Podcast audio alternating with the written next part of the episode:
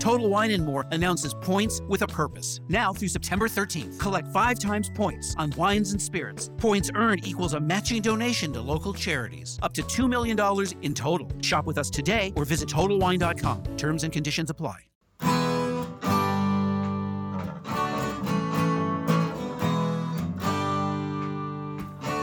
Bem-vindo a mais um podcast do Senhor Tanquinho. Eu sou o Guilherme. E eu sou o Rony. E aqui a nossa missão é deixar você no controle do seu corpo. Olá, Tanquinho. Olá, Tanquinha. Bem-vindos a mais um episódio do nosso podcast. E hoje a gente conta como convidado com o Dr. Davis Albers. Tudo bem, Dave? Tudo bem, prazer. O Davis Albers é médico cirurgião plástico e atualmente também escreve lá no blog Saúde Ancestral. Eu, Davis, você pode se apresentar um pouco mais aí para o pessoal que está ouvindo a gente e contar um pouquinho mais como foi sua trajetória é, até chegar a se formar como cirurgião plástico? Sim, claro. Uh, eu sou natural aqui do Rio Grande do Sul, na cidade de Santa Cruz, e fiz medicina na faculdade em Pelotas. Acabei me formando médico, então, depois de seis anos uh, na Universidade Católica de Pelotas e procurei ir para a área da, das cirúrgicas, né? Fiz dois anos de cirurgia geral e depois completei a formação com três anos de cirurgia plástica já em Porto Alegre. A formação cirúrgica, então, uh, se deu toda aqui uh, em Porto Alegre. Me formei em 99 então, já está completando aí 20 anos agora, ano que vem, de formados. Ah, a cirurgia plástica é, teve um interesse grande ah, quando eu estava fazendo a cirurgia geral. Aquele, aquele início ali não era uma especialidade tão visada, tanto que hoje a gente vê que a grande maioria do, dos, dos, médicos, dos residentes, eles acabam já indo para essa área da estética, né, bastante procurado e há mais ou menos em torno de 15 anos atrás não era tão grande, né? Uh, basicamente é, é isso, foi uma introdução, digamos assim, na área da medicina e da cirurgia plástica. Certo. E como que o seu interesse se voltou mais recentemente para alimentação, comida de verdade, low carb?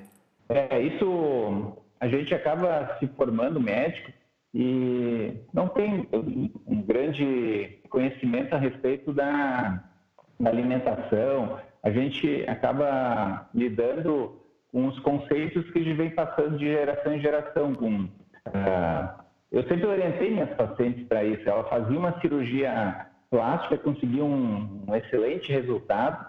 E aí eu dizia para elas, olha, é, agora você tem que fazer uma dieta, né?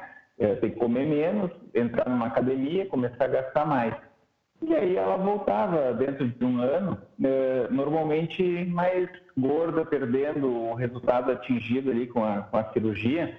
Então, eu, olha, não, não, não fizeste o que foi recomendado, ela, não, eu, eu faço, eu tenho seguido as orientações aqui, ó, direitinho da minha nutricionista, eu tenho um personal, eu, eu, vou praticamente quase todos os dias na atividade física, e aí olhando ali eu digo, olha, tem alguma coisa errada, né? E aí eu, eu acabei uh, conhecendo por intermédio da minha anestesista o livro do Gary Taubes, antes, pra, antes do Souto, que o Souto é meu vizinho aqui em Porto Alegre, mas uh, acabei lendo o Porquê Engordamos, o Why We Get Fat, e fiquei fascinado pelo livro. Acabei caindo aí sim no, no, no blog do Dr. Soutos, e aí foi meses de leitura até uh, a gente ter aquela, aquele choque assim de verdade, né? E aí, uh, antes de testar na minha pacientes, eu testei em mim, né? E comecei a, a notar uma grande melhora, uh, tanto na, na, composição corporal, eu, eu perdi uh, ao todo ali naquela época 22 quilos e não me considerava obeso, muito menos uh, com sobrepeso, achava que era um cara grande. né? Eu tenho 1,88m e na época eu estava passando dos três dígitos, ali com 110, 112 quilos. E aí, é, no decorrer de um ano, mais ou menos, eu acabei perdendo por, volta de 20, 22 quilos. É, Para mim foi um choque, porque eu não estava passando fome, eu estava me sentindo muito bem e comecei a estimular todos ao meu redor, minhas pacientes principalmente. E acabei estudando bastante essa, esse novo, novo estilo de, de vida, né? A nova alimentação e com aqueles conceitos, então, é, que a gente conhece, que a gente acaba diminuindo um pouco uh, os refinados, os carboidratos ultraprocessados, enfim, a gente perde um pouco o medo da, da gordura boa, digamos assim. Então, hoje eu tenho dito para minhas pacientes, normalmente é, às vezes até no, no pré-operatório, para preparar ela melhor para uma cirurgia. E com certeza em todas as minhas pacientes no pós-operatório para manutenção do seu resultado. E isso está sendo muito satisfatório, elas têm me dado um retorno muito legal, muitas vezes atingindo um, um corpo melhor ainda, porque elas acabam se estimulando ainda mais com com essa alimentação nova, então tem um retorno, um feedback bem interessante. Excelente, excelente. E no caso, a gente quis trazer você aqui especialmente para tirar alguns mitos que a gente está vendo rodar a internet a respeito de celulite, flacidez e dieta low carb. E como você entende bastante do assunto, a gente já quer primeiro perguntar qual que é a diferença de celulite e flacidez, o que, que as pessoas precisam saber disso para poderem saber o que está acontecendo com elas e como endereçar isso da melhor maneira? É, essa é uma, uma questão bastante frequente e eu tenho recebido tanto na, na, como questões na, na, minha na mídia, digamos assim, no Instagram, no Facebook e, e também uh, presencialmente. Os pacientes dizem, olha, doutor, eu estou apaixonado por essa alimentação, eu iniciei a low carb eu consegui perder bastante peso, né? 10, 15 quilos, e só que eu notei que aumentou minha celulite, né? Aí a gente olhando assim, olha, mas não tem como, fisiologicamente, não tem como tu aumentar a celulite perdendo peso, fazendo uma alimentação low carb que melhora a inflamação do corpo, né? E aí eu fui ver, tentar explicar isso e, e a celulite, o que, que a gente é, diz que a celulite, na verdade, ela é uma, o nome técnico é uma adipose edematosa, né? Ela é caracterizada por uma irregularidade, assim, na pele, parece uma casca de laranja, né? Existem furos, às vezes é, depressões, existe é, uma classificação, dependendo do, do grau, né? Muitas vezes só aparece aquela depressão se a paciente aperta a região, se ela senta, né, e vai piorando até formar nódulos realmente uh, mais grosseiros, visíveis, que até com a roupa fica impossível de esconder. E essa celulite, ela, ela acontece normalmente porque a pele ela apresenta algumas camadas, né? Então, se a gente for ver a, camada superficial da pele, é a epiderme, depois a gente tem a derme, que é onde a gente eh, encontra as fibras, né, principalmente de colágeno, eh, de elastina, né, a vascularização principal da pele, né, inervação, e abaixo existe uma camada chamada hipoderme ou do tecido celular subcutâneo. E essa camada de gordura, propriamente dita, a gente divide ainda ela em, em dois compartimentos. Um compartimento profundo, que a gente chama de lamelar, que é a gordura uh, como se fosse um depósito, né?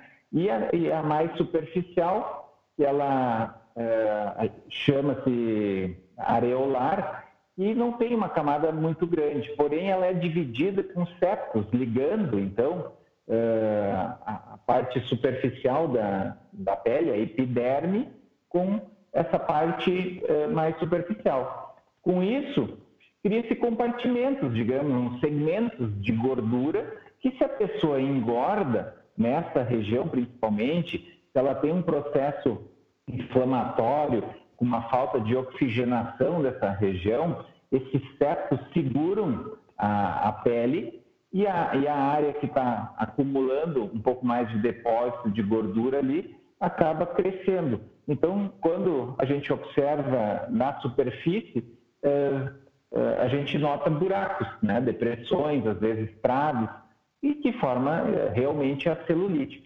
Então, a celulite sempre concorre, na verdade, com aumento de peso, normalmente, né?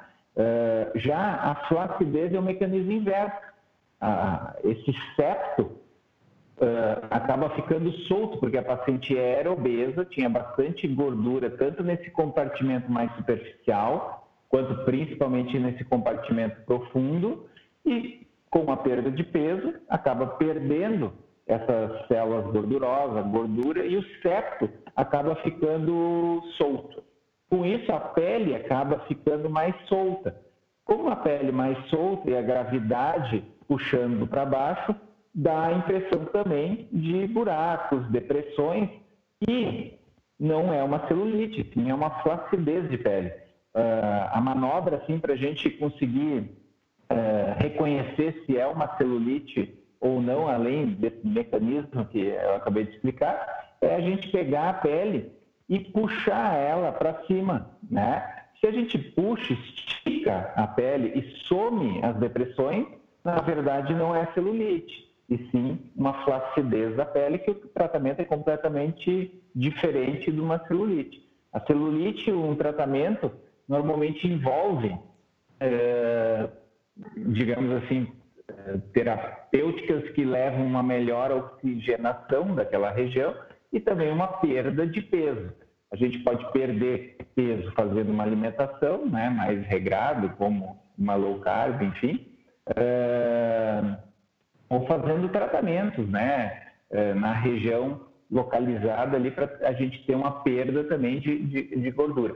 A lipoaspiração, por exemplo, daquela região, ela não é um tratamento sine qua non para celulite, mas se a gente diminui um pouco aquele compartimento que está com excesso de, de tecido gorduroso, sim, pode dar uma melhorada. Quando tem celulites focais localizados, ou seja, a gente tem um, dois, três buracos que estão sendo mais visíveis na pele, a gente pode fazer um tratamento mais localizado, por exemplo, soltando aquele septo que está fazendo, digamos, uh, o buraco, a gente chama isso de subincisão.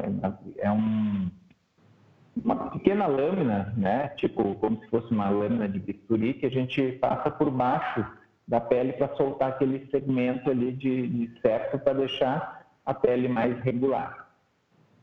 Certo, entendi. Certo. Sim, sim. Certo, certo. Deu para entender sim, então... doutor. Muito, muito, muito boa explicação. Bem elucidativa, eu acho. Então, acho que ficou claro que uma dieta low carb ou uma dieta que leve à perda de peso, né, a perda de gordura corporal, não vai piorar a celulite. Ela pode sim causar é aumento da flacidez, que é uma das perguntas das pessoas. Mas low carb vai dar celulite ou vai combater? É uma das perguntas que a gente recebe. Sabe que essa, é, então, assim, celulite com certeza não tem como acontecer se a pessoa está fazendo uma alimentação low carb ou até uma estratégia intermitente, com jejum intermitente associado, enfim. E sim, ela pode estar apresentando certo grau de flacidez. Porém, eu tenho notado que muitas pacientes que fazem essa estratégia de perda de peso através da low carb ou principalmente com o jejum intermitente não têm uma flacidez tão grande quando comparada com, uma, com, é, alimento, uma dieta, por exemplo, com padrão, com restrição e aumento de, de gasto é, através de exercício. Porque, na verdade, quando a gente faz uma alimentação low carb bem adequada, a gente acaba tendo uma boa alimentação, né? uma boa fonte de comida de verdade. Então, isso é fundamental para a gente evitar uma flacidez. Né? A gente precisa ter uma alimentação que tenha uh, um maior aporte, digamos assim, principalmente de proteínas. Né? Por quê? Porque a proteína ela serve como matriz para o colágeno. O colágeno, digamos assim, é a, é a proteína responsável por uma, junto com a, elastina, para a firmeza da pele. Então, se tu tem uma alimentação rica em proteínas, eh, né, principalmente ainda, digamos assim, rico em, em tutano, cartilagens, enfim, isso existe uma concentração maior de colágeno naquela região, então, de, naquela, naquele pedaço de, de carne, e aí serve como uma, uma matriz para tu ter um aporte adequado de colágeno, porque isso é importante, a gente vai perdendo colágeno com o passar dos anos, né? Se a gente for ver, a gente tem um, um pico ali por volta entre os 20, 30 anos e depois é ladeira abaixo. A gente vai perdendo colágeno com o passar do, do envelhecimento natural. Então, se a gente tiver um aporte adequado de proteína, é, é interessante. Então, muitas pessoas dizem, ah, mas vale a pena a gente então tomar aquelas cápsulas de colágeno hidrolisado que eu encontro na farmácia? Eu digo, olha, se tu está fazendo uma alimentação adequada, é, rica em, principalmente em, boas proteínas, que a gente não tem como aumentar, mas assim, manter por volta de 20%, 25% ali, né, do, da, da ingesta, uh, tu já está uh, resolvendo, porque o colágeno que tu for uh, ingerir por, por forma de cápsula, não quer dizer que ele vai se depositar na pele, né? Porque o, o, colágeno nada mais é que uma proteína. Para ela ser absorvida, ela tem, ela tem que ser reduzida em aminoácidos. Vai absorver o aminoácido que tem na proteína.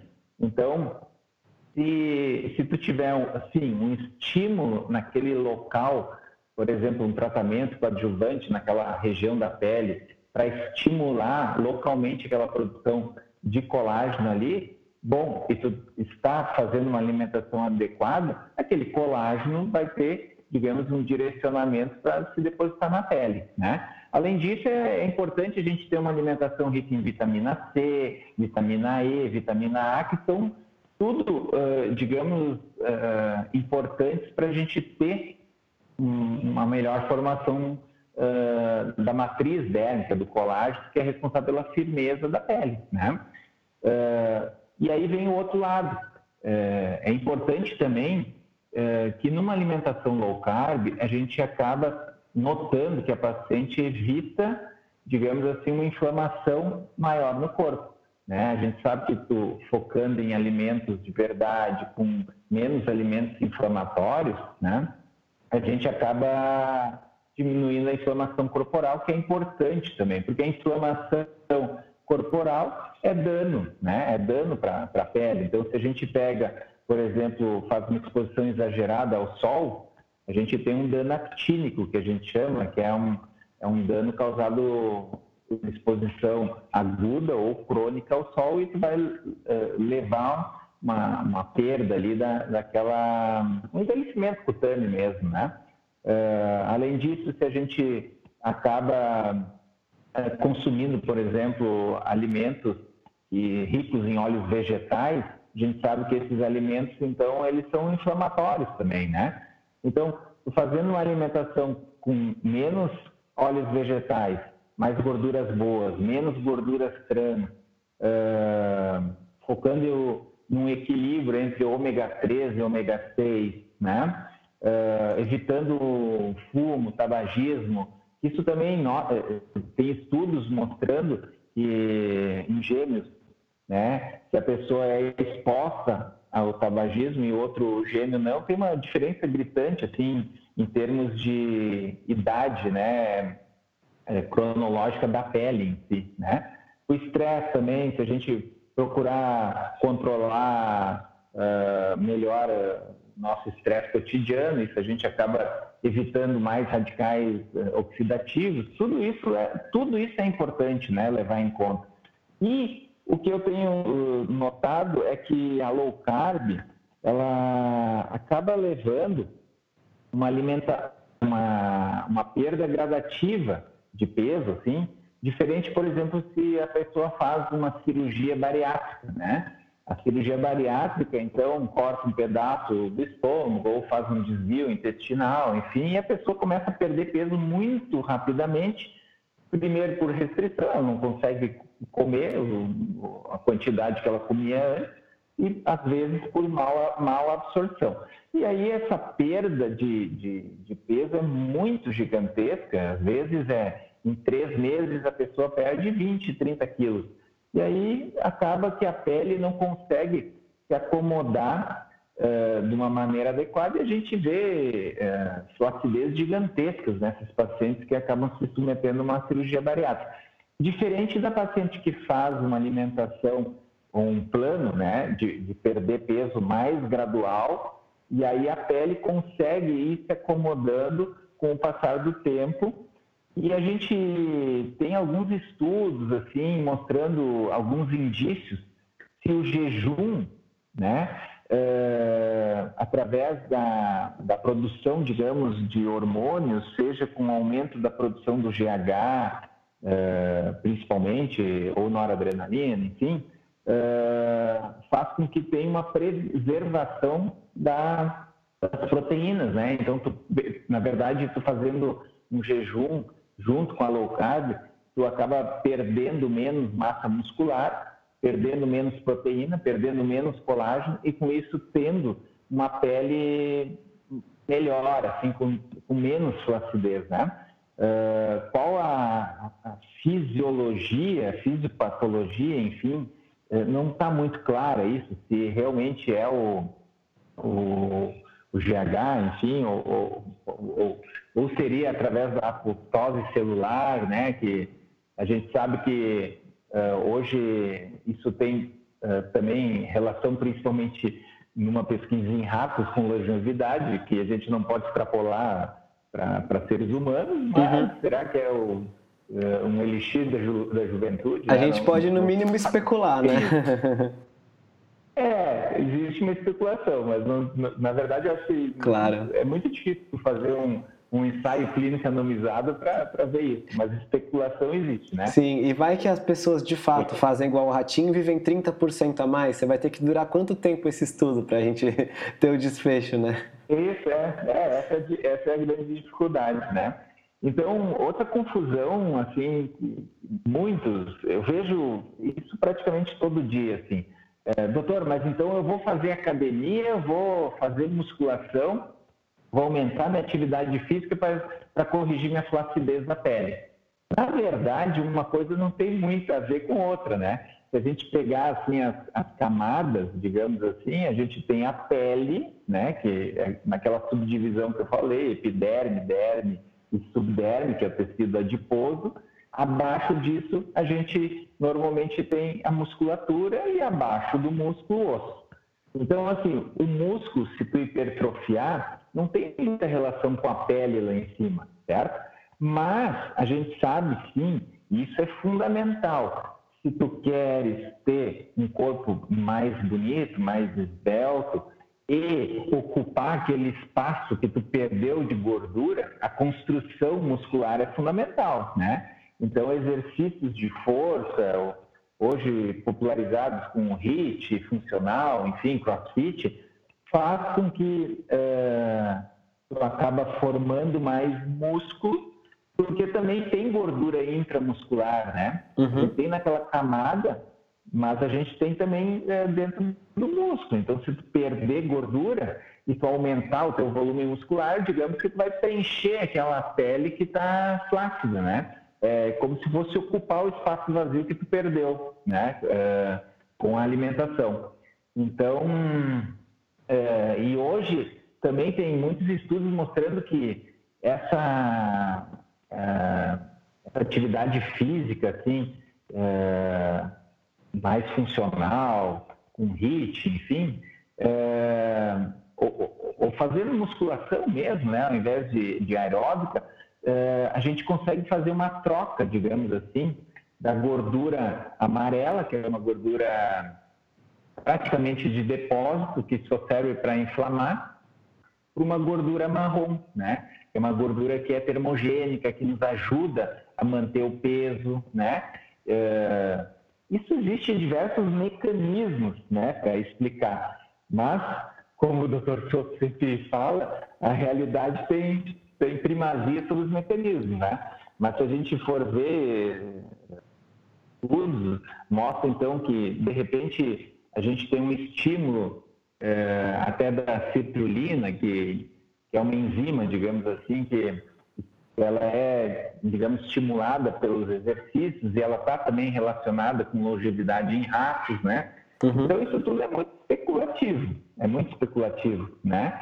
Porém, se a gente focar basicamente nisso, assim, é, fizer uma alimentação com mais comida de verdade, né? Mais low carb, né? Ou eu até gosto do termo normal carb, né? Porque o low carb muitas vezes acaba tendo um certo preconceito já, né? Ficou meio é, moda, né? Então eu digo, vamos fazer uma alimentação mais normal carb, né? E focando em proteínas, em vitaminas, né? A gente fazer uma atividade física não com o intuito de perder peso, sim é, com o intuito de preencher aquele espaço que a gente vai perdendo de, de tecido gorduroso para a pele não ficar flácida, né? A gente diminui o processo inflamatório, então, é, é, com menos estresse, menos tabagismo, comendo comida saudável, né? Não exagerando em, em bebida alcoólica, enfim, né?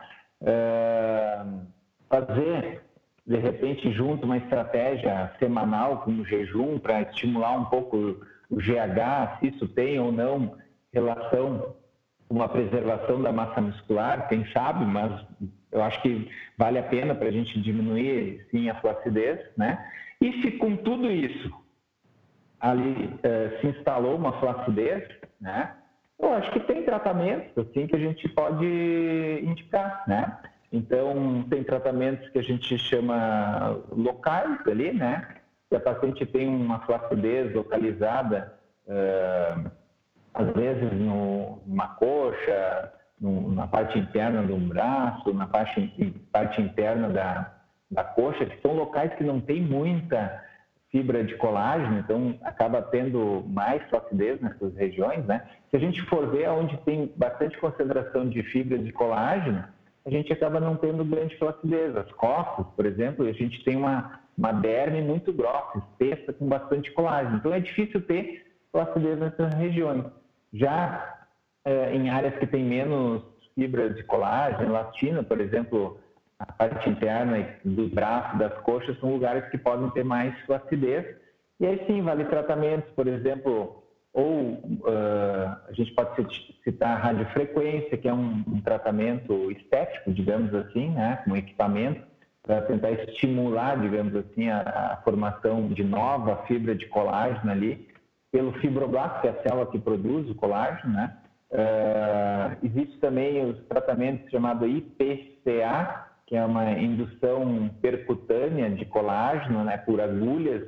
Popularmente ele ganhou o nome de roller, né, porque ele é um rolo, na verdade, com diversas agulhinhas e espessuras assim de 0,1, 0,2 milímetros até 2 milímetros de, de digamos, de tamanho, que pode penetrar então na pele e fazer uma estimulação na camada da derme eh, e essa estimulação, digamos, produzir mais colágeno nessa região.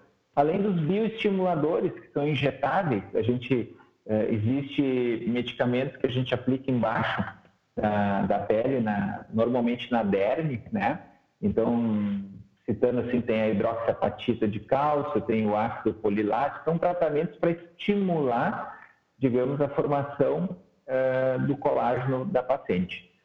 Existe a carboxoterapia, que é um outro tratamento com gás carbônico, né, que se injeta embaixo da pele também com o intuito de estimular uma melhor oxigenação e uma melhora da, é, digamos, da, do colágeno.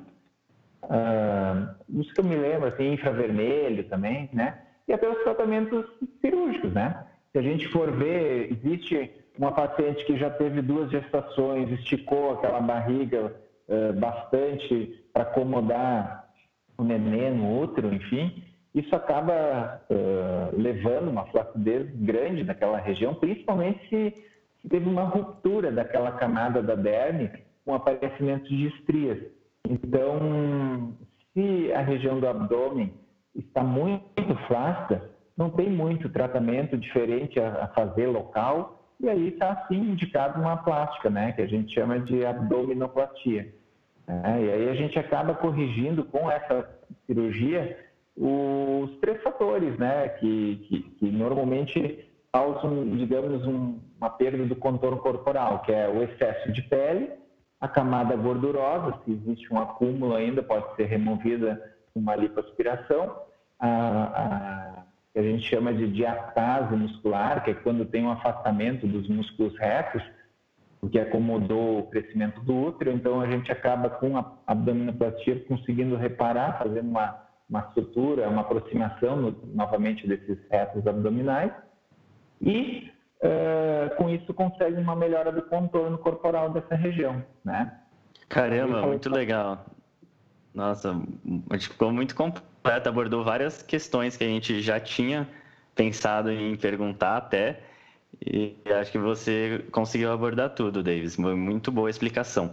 Então, eu acho que, para tentar resumir aqui um, rapidamente, a gente pode dizer que ter uma boa ingestão de proteínas é, e, juntamente, uma dieta com menos coisas processadas, uma dieta low carb, e fazer o jejum intermitente e até mesmo alguns treinos de academia podem ajudar a combater a flacidez. É isso mesmo, Davis?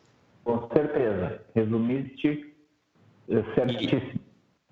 E, e nesse ponto, é, a gente está falando bastante da flacidez, mas é, esses fatores também ajudam com relação à celulite ou celulite? também?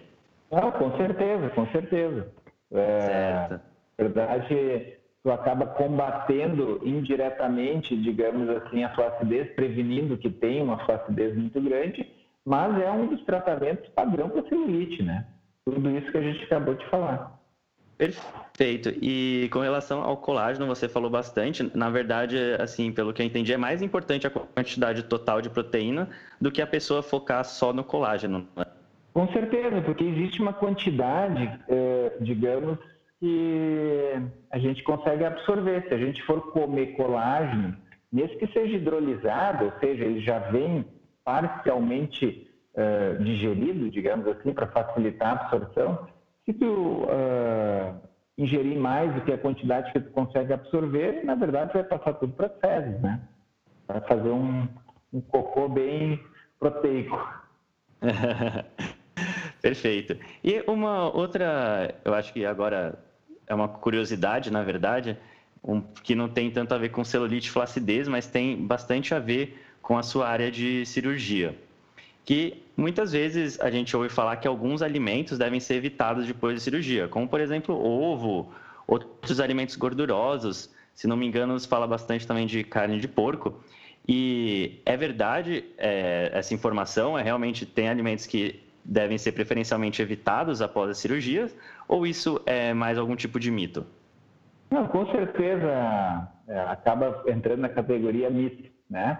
É, isso se perpetua passando, digamos, de médico para médico e, e, acaba não parando para pensar, né? Claro que se tu vai fazer uma cirurgia é, que envolve normalmente mexer no trato digestivo, é, se inicia realmente com uma alimentação é, mais líquida, né? Normalmente, é, depois passa a ser pastosa, enfim, digamos, com o intuito de não causar náuseas, enfim, né?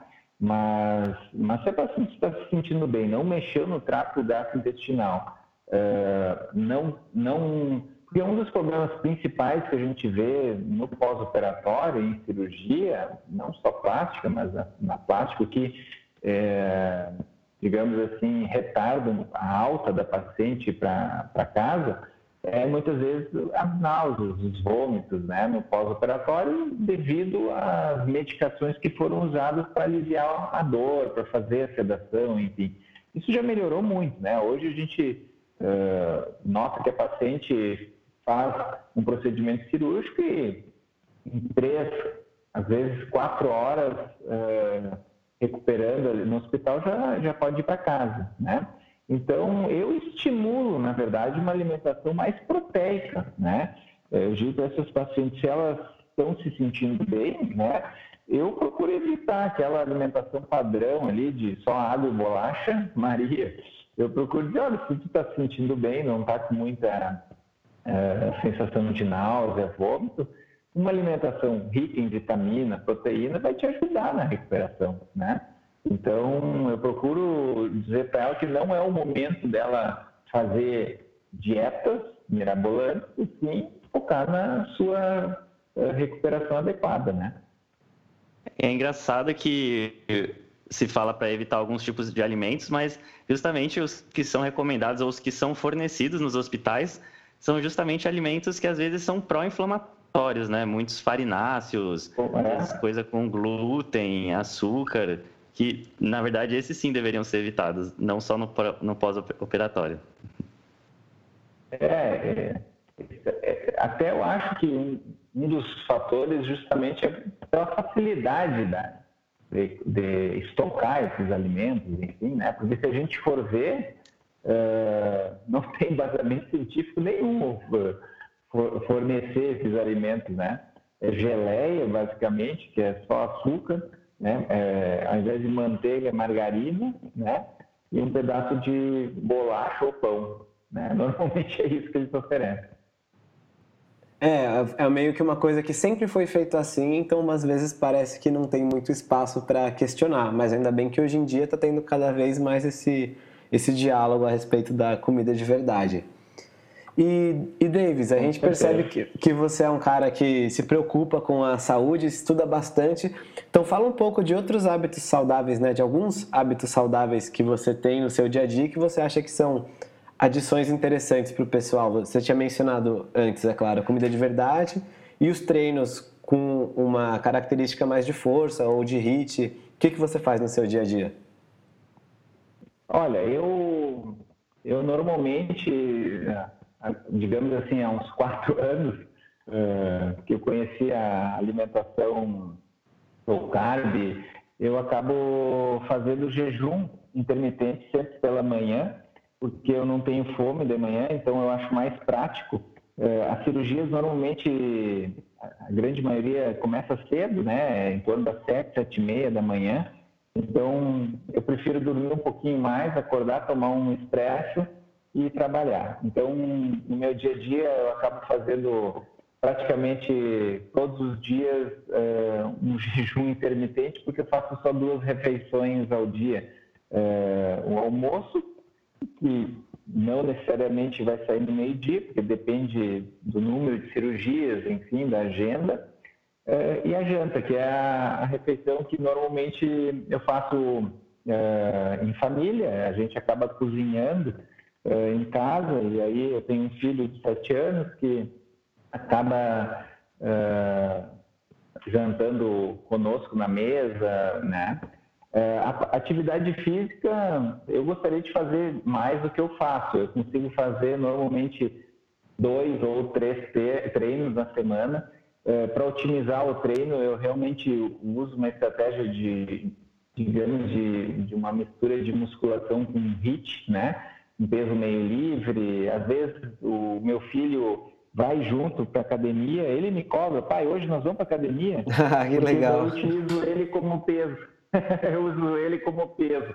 Pego ele, deve ter uns 27, 28 quilos, e aí levanto ele para fazer ombro, para fazer prancha, ele sobe em cima e faz surf em mim, enfim, e aí a gente tem ali um, uma meia hora de convívio assim bem interessante, né? Uh, basicamente é isso. Uh, faço uma alimentação e que evito realmente o, é, alimentos processados, né? Eu, eu, tenho, na verdade, um, descobri uma tiroidite que não, não chega a me dar disfunção ainda completa da, da, da tireoide. Eu tenho um T3 e um T4 um pouco baixo, um TSH ligeiramente elevado, mas não me sinto cansado, indisposto. E, e, e, com isso eu procuro evitar o glúten. Né? A gente sabe que não tem, digamos, nenhum estudo mostrando, mas eu me sinto melhor uh, evitando o, o glúten, Uh, se isso gera ou não uma resposta imunológica na, na tireoide, eu não sei, mas eu acabo uh, evitando pelo bem-estar que me, me traz se eu não, não como ele. Ah, legal. E eu acho que foi legal essas duas coisas que você pontuou. Ah, tanto essa questão de que você se sente melhor, porque às vezes a gente começa a se interessar por esse mundo baseado em evidências, mas esquece que a gente colhe evidências, né? Colhe o resultado das nossas ações no dia a dia. Então, se você se sente melhor fazendo isso, não precisa esperar um estudo para tomar o controle da sua dieta.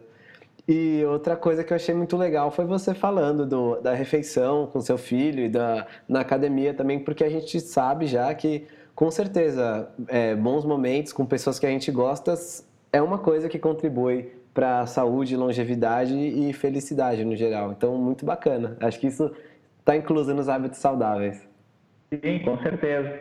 E ele, ele acabou, ele está com sete anos agora e acabou pegando toda essa minha fase aí, né, de, de estudo low carb. Então, em casa, na verdade, a gente não expõe ele a, a digamos, refrigerantes, a, a bolachas, enfim. Então, ele acabou se habituando, ele tem um paladar bem apurado, assim, ele acaba gostando de chocolate mais amargo, ele nunca toma refrigerante nem suco, ele só toma água com gás ou, ou água natural, enfim. E claro que criança é controle de danos, né? Ele come arroz, come massa, enfim, né? Mas uh, se a gente for ver comparado ao que eu fazia na minha infância é completamente diferente. Ah, com certeza, é bom já começar desde pequeno, assim, né? Até porque é mais fácil você já começar controlado do que basear sua alimentação em porcaria e depois ter que tirar isso de uma hora para outra quando surgir um problema de Sim. saúde, né? Davis, muito legal a entrevista aqui. A gente já está chegando na parte final. A gente queria saber se você tem alguma mensagem para deixar para o pessoal que ouviu a gente até aqui. Pode falar o que você quiser, pode ser uma dica, qualquer coisa. Olha, é, é o que eu sempre falo para todas as minhas pacientes. Né? É, eu acho que a estratégia, a alimentação low carb não é para todo mundo, mas é, se ela tem interesse em, em, manter um peso estável, não se preocupar muito em estar tá engordando, emagrecendo, se ela focar em comida de verdade, eu acho que é, isso é o primordial, né? E aí ela consegue ter, digamos assim, um controle perfeito, assim, da, da de, não só da, do peso em si, mas também eh, de qualidade de vida, né? Sim, perfeito, perfeitamente, Davis. É, agora você pode deixar suas mídias sociais para quem quiser acompanhar mais seu trabalho, pode deixar também o, o, seu blog, e a gente vai deixar todos os links aqui na descrição também. É, eu tenho uma página, né? Basicamente é, o foco é cirurgia plástica, então é o meu nome e sobrenome, né? www.davisalbert.com.br e tem um, um, perfil no Instagram, que é o Davis Albert, e no Facebook, Dr. Davis Albert. Show, bem direto, bem facinho de achar, mas a gente vai deixar os links também para facilitar para o pessoal. E Davis, muito obrigado pelo seu tempo, pelas explicações. Eu acho que em um tempo bem curto a gente conseguiu tirar vários mitos, explicar algumas diferenças importantes, porque é muito legal a gente ter a palavra assim de alguém que entende pra caramba como você, para parar com a tal da conversa de comadre, né? De ah, celulite dá isso, mas jejum da celulite e colágeno, enfim, as pessoas muitas vezes esses mitos, né, esses boatos se espalham facilmente. Então é muito bom ter um recurso como essa entrevista com você para a gente apontar as pessoas e falar, ó, aqui está um cara que sabe, ele explicou tudo direitinho. Brigadão. Tá certo, eu que agradeço. Estou à disposição. Precisando, só me chamar. Muito obrigado, Davis. A gente também, precisando de alguma coisa aí, é só falar com a gente. E também a gente gostaria de agradecer quem escutou a gente até aqui escutou essa entrevista maravilhosa inteira. E se você gostou da entrevista, então deixe sua avaliação 5 estrelas lá no Antanes, deixe seu comentário. Isso é muito importante para a gente e ajuda o podcast a crescer cada vez mais. É isso aí. Então, Tanquinho e Tanquinha, depois dá um oi pro Davis, ele vai gostar de saber que você ouviu o podcast, deixa essa avaliação e a gente se vê na semana que vem. Um forte abraço do, do senhor, senhor Tanquinha. Tanquinha.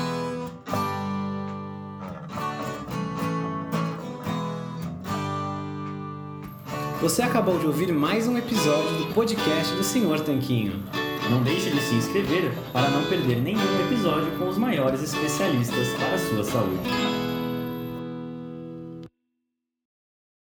Total Wine and More announces points with a purpose. Now through September 13th, collect five times points on wines and spirits. Points earned equals a matching donation to local charities, up to $2 million in total. Shop with us today or visit TotalWine.com. Terms and conditions apply. If you have an unpaid debt to the IRS that you can't pay, please hear this special notice. Specially approved IRS relief programs designed to aid delinquent taxpayers are now in effect that can significantly improve your financial situation. Depending on your circumstances, you may qualify to have your tax problem resolved in your favor and may even have your back taxes reduced by thousands or eliminated entirely. A relief hotline has been established by Community Tax for you to call and see if you qualify at 800 305 6762. If you owe the IRS back taxes that you can't afford to pay, don't let the IRS trick you into thinking you have no way out. Our highly accredited tax professionals will let you know what you qualify for and how much you can save. We may be able to stop all liens, garnishments, levies, and save you thousands. Call and see if you qualify for this taxpayer relief at 800 305 6762. That's 800 305 6762.